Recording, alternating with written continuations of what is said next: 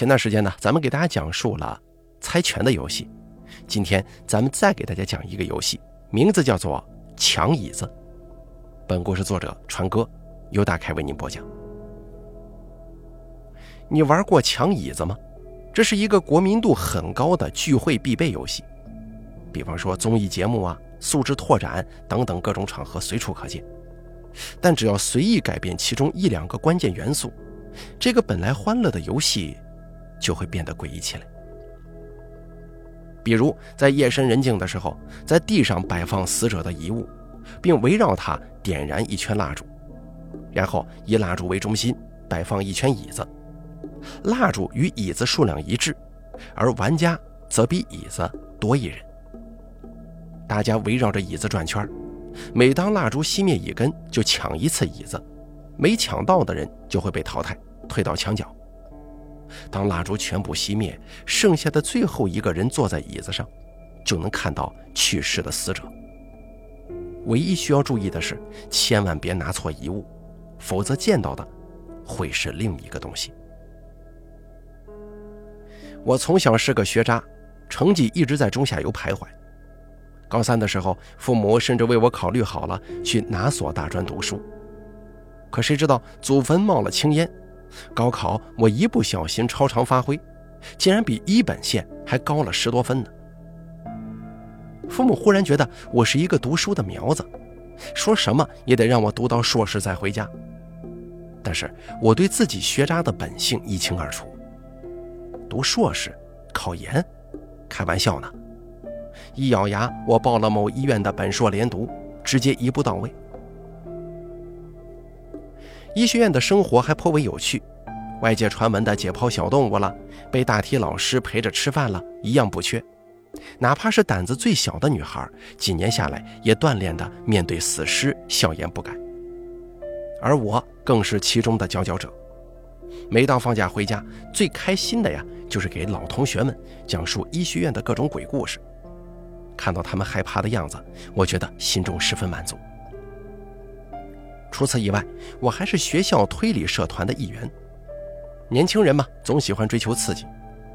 推理社玩着玩着，就莫名其妙的变成了通灵社团。而对医学生来说，一般人害怕的那些，我们又都嗤之以鼻。于是，我们几乎每个月一次的速度，尝试着网上找到的各种通灵游戏。我们越来越忘记这个社团的初衷了。当然了，为了避免社团被取缔，我们名义上还是叫做推理社。临近期末，我们几位社员聚在一起，却没什么复习的心思，脸上满是无聊。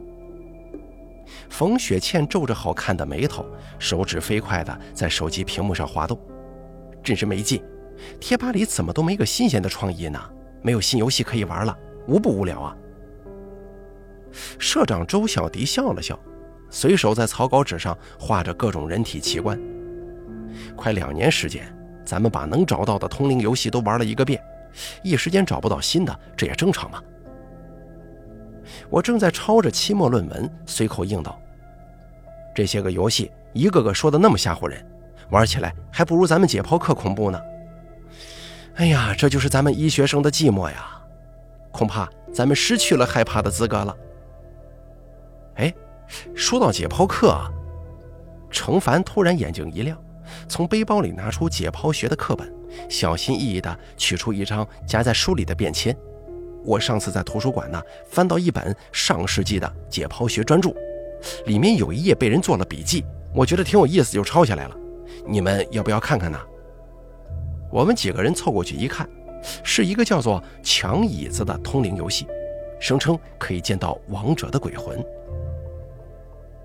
周小迪皱起了眉头说：“你不是在逗我们吧？什么人会在学术专著上写这种笔记啊？”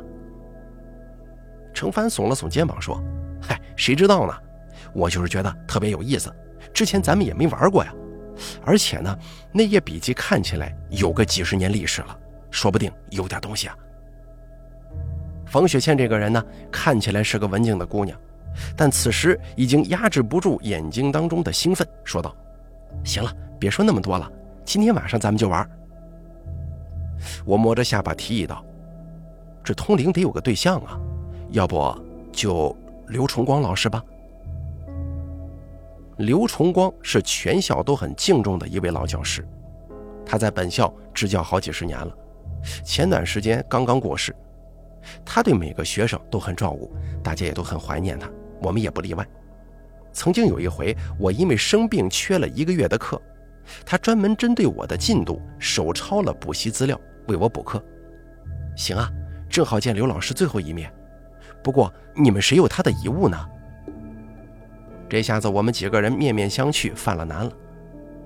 刘老师虽然对学生很好，但也没什么重要的物品留给学生啊。至于私人物品，那肯定都在家中，这要怎么拿呢？程帆却突然嘿嘿一笑，说道：“哎，有样东西可比任何遗物都要更有效，而且就在咱们学校。”我突然想到了什么，哎，你你是说？大家对视一眼，显然都想到一块儿了。刘老师一生教书育人，几乎所有心思都放到了学校里。临终前更是立下遗嘱，要把遗体捐献给学校作为教学用途，死了也得继续当我们的大体老师。还有什么遗物会比本人的遗体更适合用来做通灵游戏呢？晚上，我们几个人带着白蜡烛，悄悄地摸进了学校的储尸库。一般我们解剖课所用的尸体，就存放在解剖台下的尸柜中。解剖教室里常备着六七具大体老尸，随时取用。但是这几具显然是不够的，在教学楼的地下还有一个大型储尸库，存放了所有捐献的尸体。这里也是校园鬼故事当仁不让的第一假想地。掏出钥匙，打开库房的铁门，我们沿着运尸通道摸黑前进。忍不住冲周小迪竖起了大拇指，说道：“社长牛逼啊，连尸库的钥匙都能搞得定。”周小迪得意一笑说：“这算什么？小菜一碟。”哎，到了，前面就是尸池了。尸池是存放尸体的地方，一般在地上挖一个大坑，里面灌满福尔马林。尸池上面盖着一块大木板，一具具尸体就浸泡其中。与一般学校凌乱的尸池不一样，我们学校因为经费充足，在尸池当中打造了一个个小隔间，底下福尔马林流通，上面则把尸体隔开，封顶的也是一个又一个带拉手的顶盖。这样的好处就是尸体不会混淆，也方便管理。而设计呢，有点像是。关东煮的锅，周小迪打着手电，一间一间的数着，好半天才一拍手掌说：“找到了，四十七号，就是这一间。”我们一拥而上，七手八脚布置起来。属于刘老师的那块顶盖上摆放着三根蜡烛，点着了，而绕着蜡烛呈三角形放着三把从楼上教室搬来的椅子。冯学倩有些犹豫地说：“咱们人这么少，能成功吗？”程帆挠了挠头说：“这笔记上也没说限制人数呀，算了，不管了，来都来了，试试呗。”我们关掉手电筒，借着蜡烛微弱的灯光，慢慢的绕着椅子转起了圈子。教学楼的地下十分安静。只有我们衣角的摩擦声跟踩在金属顶盖上的脚步声，一圈一圈环绕着蜡烛，人影在烛光之下拉得很长，随着走动飘荡不定。一片静谧的黑色之中，只有中心的蜡烛发出微弱的光，一层一层的晕染，消失在黑暗之中。随着走动，我们仿佛忘记了自己身处在封闭的地下室，而行走在无边的黑暗旷野里。一步步朝着未知的地方迈进，也不知道走了多长时间，蜡烛丝毫没有熄灭的意思。冯雪倩有点后悔了，小声地问：“地下室里又没有风，这得什么时候才能灭呀？”话音未落，烛火突然摇曳起来，映得我们的影子也惴惴不安。我声音有些兴奋：“没有风，蜡烛怎么晃的？”周小迪背对着我，脸埋在黑暗当中，低沉的声音传了过来。可能是咱们走动的时候带起了空气流通吧。虽然有些道理，但是我总觉得事情没这么简单。又走了一会儿，烛火摇晃得越来越厉害，随后光芒猛地一暗，其中一根蜡烛竟然灭了。我们都吓了一跳，但是立刻反应过来，马上朝身边最近的椅子坐上去。我本来就一直关注着蜡烛，第一时间抢着坐了下来，还不忘顺手拉了一下身边的程帆，帮他抢到了一个座位。周小迪也仗着人高马大坐了下来，只剩下冯雪倩这个唯一的女孩一个人站在一旁不知所措。我们几个人朝她使眼色，她不满地嘟了嘟嘴，最终还是灰溜溜地站到了墙角。于是我们搬走一把椅子，继续转起了圈蜡烛灭了一支之后，尸池上的光线暗淡了很多。不知道是不是心理作用，感觉气氛也压抑了不少。这回我们三个人在转圈的时候，谁也没说话，似乎一下子就失去了聊天的心情。而转着转着，那种孤寂的感觉再次涌来，无边的黑暗把我们紧紧包裹，只有中心的两根蜡烛勉力支撑。不知不觉当中，我们都忘记了墙角的冯雪倩。抢椅子是一个很具有竞争性的游戏，但我们几个为的并不是胜负。本来抢夺座椅只是个仪式，可是走着走着，我突然想到，只有最后的胜利者才能看到亡魂，真正验证游戏的真伪。这一刻，我开始对胜负在意起来了。转到我背对墙角的时候，程帆突然神情一动，似乎想对我说点什么，还没来得及说出口。烛火突然猛烈摇晃，随后啪的一声熄灭了。我几乎是立刻反应过来，眼疾臀快，一屁股坐了上去。我松了一口气，这才看了看身边，周小迪哈哈一笑，稳稳地坐在了椅子上。程帆则懊恼地叹了口气，因为刚才想说话而错失良机，只能乖乖到墙角跟冯雪倩作伴了。就这样，又一把椅子被搬走了。我跟周小迪对视一眼，都看到了彼此对最后一张椅子的决心。转起圈子的时候，我们的姿势就像是西部电影里决斗的牛仔，全身神情紧绷，关注着对方的每一个动作。而熟悉的孤寂感再次涌来，在我胡思乱想的时候，烛火突然熄灭，房间彻底黑下来了。我早就等着这一刻了，一下子坐在了椅子上。下一瞬间，我感受到一团重量压在了我的大腿上，然后是周小迪一声叹气，他发现我已经坐在了椅子上，低声骂了一句，脚步声渐渐远去。而接下来就是最重要的时刻了，我深吸一口气，压抑着激动的心情，缓缓抬头看向了正前方。可是，正前方一片黑暗，什么也看不到。我真是够蠢的，蜡烛都熄灭了，当然什么也看不见呢。可是笔记里也没说要不要开灯啊，一般通灵游戏没有开灯的吧？我犹豫了好久，才终于下定决心，偷偷点亮了手机屏幕。借着手机的亮光，我眯起眼睛朝前看，三道黑影突然映入眼帘，低垂的眼睛，冷漠的面容，脸色被手机的屏幕光芒自下而上打得惨白。我吓了一跳，一下子从椅子上站了起来。你们有病啊！吓唬我干什么？我面前的正是周小迪、冯雪倩还有程帆三个人。他们面无表情地盯了我一会儿，突然齐齐叹气：“哎呀，真是没意思！看来又是个假的通灵游戏。撤吧，回宿舍睡觉。”听他们这么说，我也只好收拾东西，一起走出了地下室。只是临走之前，我疑惑地朝墙角看了一眼，他们是什么时候从我身后走到身前的？为什么没有脚步声呢？周小迪是已经读研的学长，平时住在校外。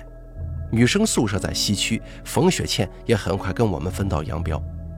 但程帆跟我住在同一个宿舍，是我的上铺。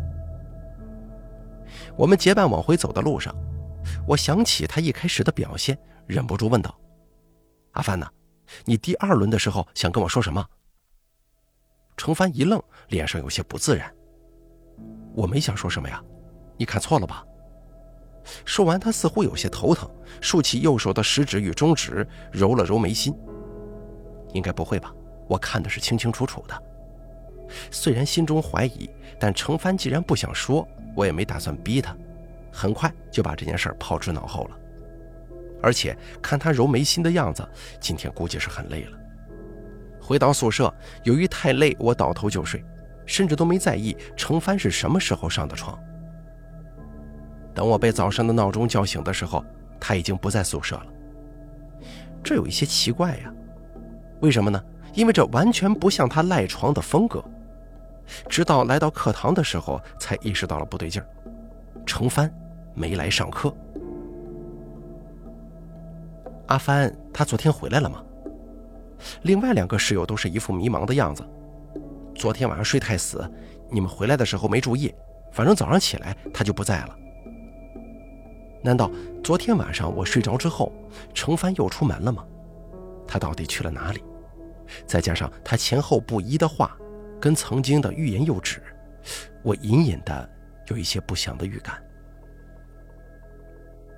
当天晚上，程帆没有回宿舍，第二天依旧没出现。我试着拨打他的电话，给他发送微信，可是都没得到回应。我心中的不安越来越严重了。不自觉地把程帆的失踪跟前天晚上的抢椅子游戏联系起来，但是我又担心程帆只是有急事出门，也不方便报警跟通知学校。思来想去，我决定给社长打个电话。你说程帆失踪了，并且你怀疑跟那天晚上的游戏有关吗？周小迪的声音充满了疑惑。你是不是想多了？我把程帆奇怪的表现说了一遍。不管怎么样，他肯定有不正常的地方。哎，社长啊，这件事儿跟咱们也有关系，咱们不能坐视不管呢。周小迪听到我焦急的语气，也不由得严肃了一些。那这样吧，我今天去学校附近找找看，说不定啊，他躲在哪个网吧混呢。你继续上课，帮他打掩护，千万别让他被抓到逃课。今天晚上电话联系。我心中稍微安定了一些，勉强收拢心神上起了课。在快下课的时候，我手机突然一震，本以为是周小迪给我发消息，但是打开一看，居然是程帆。他微信给我留了一句话：“今晚十点去老地方，别告诉任何人。”我连忙给他打去电话，可是仍旧无人接听。挂掉电话。我看着信息仔细思索，老地方难道说他指的是诗池吗？他是约我在那里见面吗？我本想着跟周小迪互通一下消息，但是看到那句“别告诉任何人”，犹豫之后还是放弃了。就这样，晚上我一个人来到储尸库，这个点儿校园里几乎只有零散的人影。我一路小心，总算没有被人发现。走到地下室的门前，我才猛然想起，只有周小迪才有这里的钥匙。万般无奈之下，我伸手试着一推，门居然开了。奇怪啊，我记得那天晚上走的时候，我们锁门了呀。这两天也没听说解剖教室运来新的大体老师，那么又是谁来过这里呢？我迈出一条腿，刚要跨进去。肩膀突然被人一拍，我脸色苍白的回过头去，冯雪倩正笑吟吟的看着我。被我抓到了，我没好气瞪了他一眼。哎呀，你吓死我了！你也是被阿帆喊过来的吗？冯雪倩的笑容微不可察的一顿。啊，没错呀。怎么，他也喊你了？我点点头，心里有些忍不住的想，还说什么不要告诉别人。他自己就脚踏两条船了。随后，我跟冯雪倩并肩走进了试池。我本以为打开门的会是程帆，但奇怪的是，我们来回走了一圈，并没有看到第三个人，仿佛根本没人来过。等了快一个小时，也没有等来程帆的人影。我有些疑惑，难道他并不是约我们见面？那么他的意思是什么呢？那边冯雪倩似乎并不在意程帆到来与否，只是蹲在石池上，盯着那天晚上我们玩游戏留下的痕迹发愣，仿佛在想着什么。我等得无聊，索性也不管他，自顾自地在屋子里转悠。走到墙角的时候，脚下突然硌了一下，好像是踩到了什么东西。我低头用手机的灯光去照，是一个团起来的纸条。我捡起来，好奇地打开，上面写着“抢椅子游戏的玩法”，是程帆摘抄的笔记。墙角，这不是他们最后被淘汰的地方吗？这是程帆留下的线索吗？他让我来就是为了寻找这个东西吗？我又仔细看了两遍，游戏内容并没什么问题。哎，等等。纸条的背面有一些凹凸不平，像是指甲划出来的痕迹。没等我仔细辨认，手机突然响了起来。我接听电话的同时，也失去了唯一的光源，只能先把纸条揣到兜里，打算听完电话再说。冯雪倩的注意力也被吸引了，站起身走来，跟我一起听着对面周小迪的声音：“阿凡出事了。”他一贯稳重的声音带着几分颤抖。昨晚在市区有人跳楼自杀，我刚才去派出所确认了，就是阿凡。你说什么？我不敢相信自己的耳朵，好几年朝夕相处的室友就这么走了？难道真的是游戏的问题吗？同时有一句话我藏在心中没敢说出来，因为从程帆的表现来看，他似乎知道些什么。再加上他就是游戏一开始的发起人，恐怕这张纸条上留有线索，而这个线索恐怕是个极大的秘密。周小迪也是分外焦急，我现在立刻回去。你在什么地方？石池吗？正好咱们在那儿汇合。你哪里都不要去，等着我。我苦笑一声，看着冯雪倩说道：“我的天哪，恐怕这下子咱们玩大发了。这么多年作死。”终于梦想成真了。冯雪倩的脸上也带着莫名的凝重。事情可能比咱们想的还要复杂。你这话什么意思？他伸出手递过来一串钥匙。刚才在四十七号地面上找到的。这把钥匙正是储尸库的钥匙，可是钥匙明明在周小迪手中啊，再加上没有锁上的大门。我倒吸一口冷气，你的意思是说，社长昨天晚上回到过市池吗？冯雪倩点点头说：“阿凡也是昨天晚上出的事儿，真巧啊。”他这句话让我不禁打了个寒颤。这么说来，周小迪到底可不可靠？他让我们在这里等他，究竟抱着什么样的心思呢？冯雪倩走到一边，似乎继续开始搜查线索。直到这个时候，我才有机会打开兜里的纸条，借着手机的亮光，一点点辨认上面的字迹。我忍不住一字一顿默念了出来：“小心冯雪倩。”我猛然抬头，死死盯着不远处背对着我的冯雪倩，后背上冒出的冷汗浸湿了衣服。前天晚上第二轮转圈，程帆欲言又止的时候，正好与我相对。墙角，冯雪倩则在我背后视觉死角。难道说她看到了什么东西，所以才提醒我吗？那么，根据纸条推断，程帆的信息是留给我的，也就不可能让冯雪倩今晚来试吃这个地方。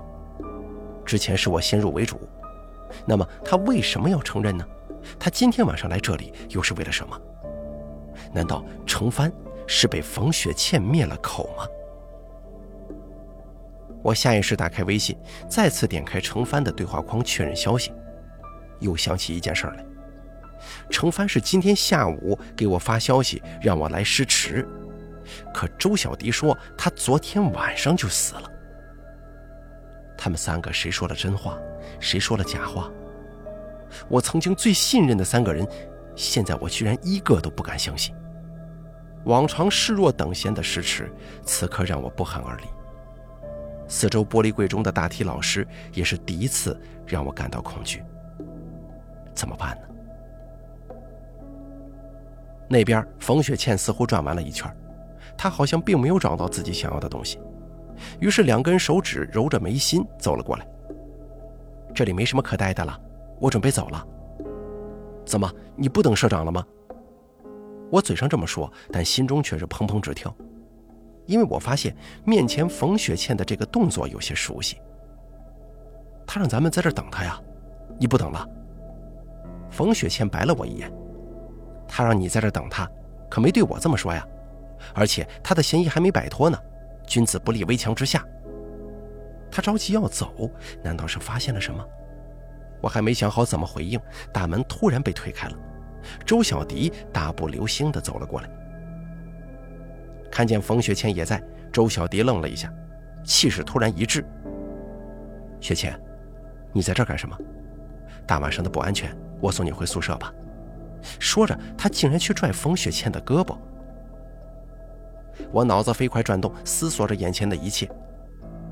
周小迪本来是来找我的，此时看到冯雪倩，却立刻改变主意，这其中似乎有些不对劲。如果他有嫌疑，岂不是要对冯雪倩不利吗？但冯雪倩也有疑点呢，我是顺势而为，还是出面阻止呢？最后，我还是一咬牙拦住了周小迪。社长，这么晚了，你送雪倩回去，被人看到会说闲话的。周小迪盯着我看了几秒钟，看得我头皮发麻，这才展颜一笑，说道：“行，那咱们哥俩单独相处，好好亲近亲近。”话音一落，我心中暗叫不好，忘了这茬把自己坑了进去。如果周小迪有嫌疑，夜黑风高的，我怎么办呢？冯雪倩却突然靠近，一把拽住了我的胳膊，说道：“太晚了，我害怕，你送我回去吧。”周小迪脸色铁青，勉强笑了笑。看不出来，你们俩啥时候？好，那我就不当电灯泡了。说完，他也不提程帆的事儿了，转身进入了诗池所在的房间。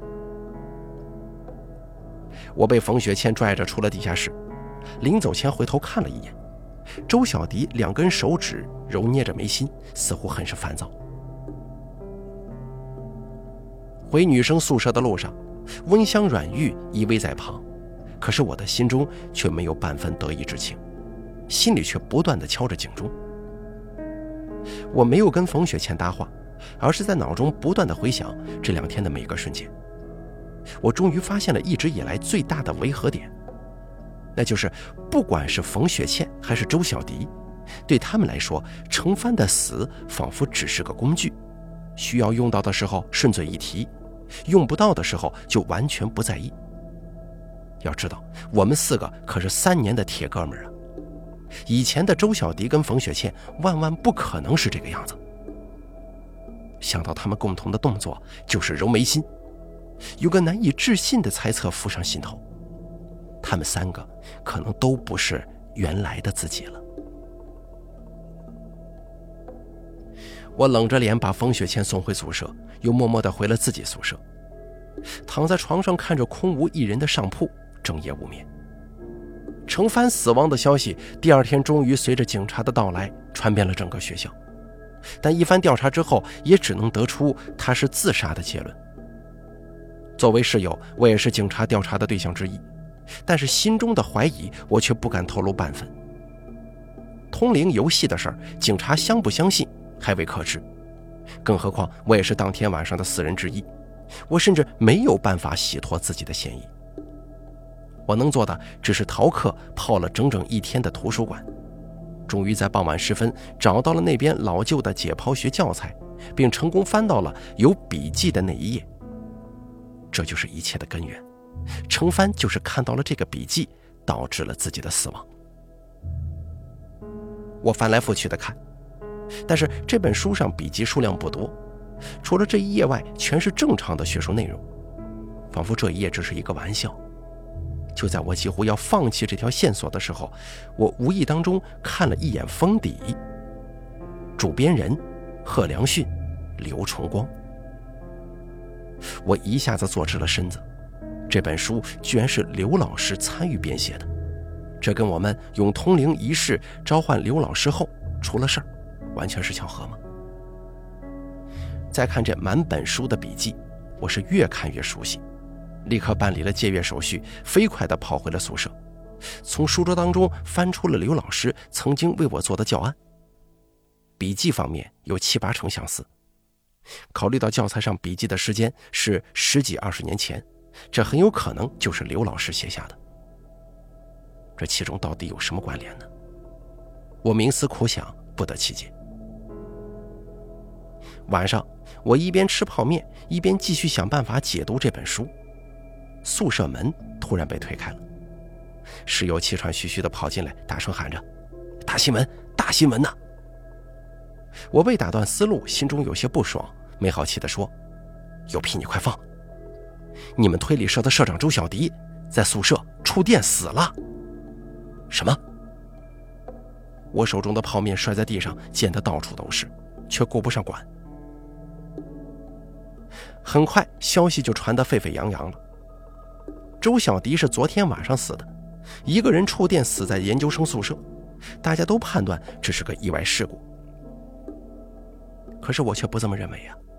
第一，我知道他昨天晚上十一点多还在诗池；第二，他平时都住在校外，已经很少回宿舍了。他的死亡实在是太蹊跷了，我几乎瞬间就怀疑到了冯雪倩身上。但是我没有丝毫证据啊，也不敢去找他对质。甚至怀疑他下一个目标可能就是我。我把所有希望都寄托在了这本书上，我必须找出他们变化的原因和目的，才有可能解决目前的危机。想了整整一个晚上，我才有了一个不是思路的思路，去找跟刘老师合编这本书的贺良训教授，或许能够有所突破呀。贺教授是个大牛，他并不是解剖学的权威，而是专研脑神经与精神疾病领域。当年他与刘老师合编这本解剖学专著，只是因为做一个大脑方面的实验顺手而为之。如今他已经是全国知名的精神科专家了。我带着书找上门，自称是刘崇光的学生，才得到一个跟他见面的机会。我递上这本书，编了一串谎言。何教授，这是刘老师临终之前给我的书，上面有他的笔记。我怀疑他背后有什么深意，但是百思不得其解，所以上门求教了。何教授看起来五十岁不到，一副儒雅随和的样子。他接过书，略微一翻，感慨地说：“居然已经快二十年了，老刘本事还是有的。”如果不是一门心思教书，他也不会默默无闻呢。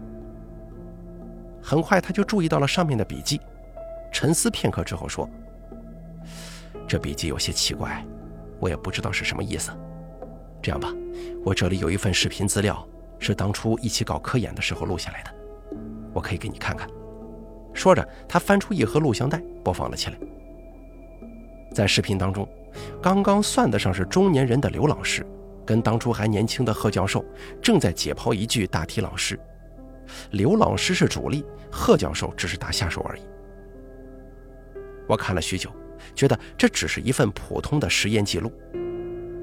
正在疑惑呢，突然注意到解剖台上点燃了一根蜡烛，而刘老师解剖的时候，居然是坐着的。似乎看出了我的疑惑，贺教授解释说。当年条件不好，经常断电，有时候光照必须靠蜡烛保证。而且老刘呢，身体不太好，时间长了站不住，所以就会配个椅子。我们那个时候为了这把椅子，还经常抢来抢去的呢。似乎是为了印证贺教授的话，视频中的刘老师不一会儿就有些疲劳，伸出右手的食指和中指揉了揉自己的眉心。在那一瞬间，我心中巨震呢。蜡烛、椅子、揉眉心，通灵仪式成功了，而且效果完全出乎了我们的意料。每一个在抢椅子仪式当中被淘汰的人都成了刘老师。这是他们为什么要自相残杀呢？恍惚间，我不记得自己是怎么离开何教授的家，甚至连那本书都忘记带回来。我决定今晚再去一次试池，或许事情能在那里得到解决。我悄悄摸进尸池，来到四十七号柜门，颤抖着手一点一点地拉开了顶盖。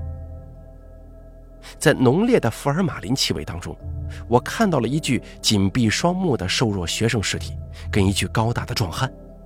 这是程帆跟周小迪，刘老师呢？刘老师的尸体呢？难道说从一开始刘老师的尸体就不在这里面吗？那我们通灵的是个什么东西？这一刻，我背后突然一阵劲风刮来，我下意识的缩头，就是在地上一滚，躲过了致命的一击，然后回头看去，不出所料，是冯雪倩。我狠狠地说：“果然是你，他们俩都是你干的吧？”雪倩，哦不，或者说，刘老师。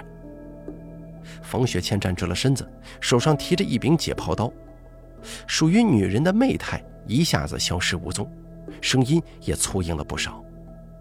程帆的事跟我无关呢，那就是社长了。你们为什么要？我话没问完，但我相信他明白我的意思。冯雪倩似乎也不愿意多说，只是低头说了一句：“我们三个都不完整，而你是见证人，也必须。”话还没说完呢，他突然抱起朝我冲了过来。我冷笑一声：“我早就料到是你了，又怎么会不做准备呢？”我从兜里掏出一把匕首，不退反进，也朝冯雪倩冲了过去。我本以为程帆跟周小迪都已经死去了。冯雪倩身上或许会有什么变化，心里还做好了苦战一番的准备。可谁成想，他居然就跟平时一样柔弱，又怎么是我一个大男人的对手啊？不过片刻功夫，我就成功的把他制服了，拎着鲜血淋漓的他来到打开的四十七号顶盖前。你杀了我最好的朋友，就下去陪他们吧。我冷笑一声，心里满是成功的畅快。一使劲把他推了进去。冯雪倩拼命地挣扎着，片刻之后，终于无力地闭上了眼睛。我松了一口气，这才发现自己也被锋利的解剖刀戳出了好几个伤口，此时流血过多，脑袋一片眩晕。我强撑着走到门口，终于眼前一黑，晕倒在地了。当我醒来的时候，已经是在医院的病床上了。只是双手双脚被牢牢地锁在床头，两名警察目不转睛地盯着我。看我醒来之后，立即神情紧张地拨打了电话。我心中一苦，似乎事情有些不妙了。你是说你的三个朋友都被刘崇光的鬼魂附身了，所以才会互相残杀？而且，他们潜伏在你身旁，也想杀死你？你只是正当防卫吗？警察一脸古怪地看着我，问：“没错，我我说的都是实话。”审讯室的门被敲响了，一位警察探头进来：“专家到了，马上可以做精神鉴定。”一会儿，门被推开了，走进来的是一个熟悉的面孔，竟然是贺教授。